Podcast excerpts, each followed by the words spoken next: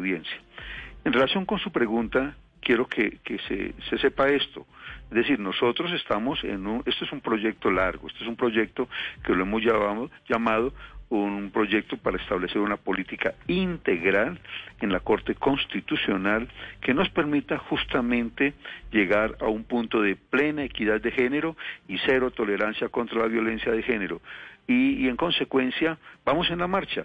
Este es apenas un diagnóstico, nada más que un diagnóstico. Aquí no hay un informe concluyente, aquí no hay nada distinto del diagnóstico de la situación, que es un componente de esa política integral. Ahora, Lamentablemente se filtró este diagnóstico y con la filtración del diagnóstico yo creo que todos los colombianos estamos igualmente perplejos como me encuentro yo, como nos encontramos eh, en la Corte de los Magistrados Titulares. ¿Por qué? Porque allí no hay hechos concretos, no hay una sindicación, un señalamiento concreto, no hay tampoco un denunciante concreto. Esto fue una cosa que razones tendrá las consultoras de USAID, que son personas de la más amplia trayectoria y la más alta especialización, que lo hicieron de esta manera a partir de testimonios anónimos.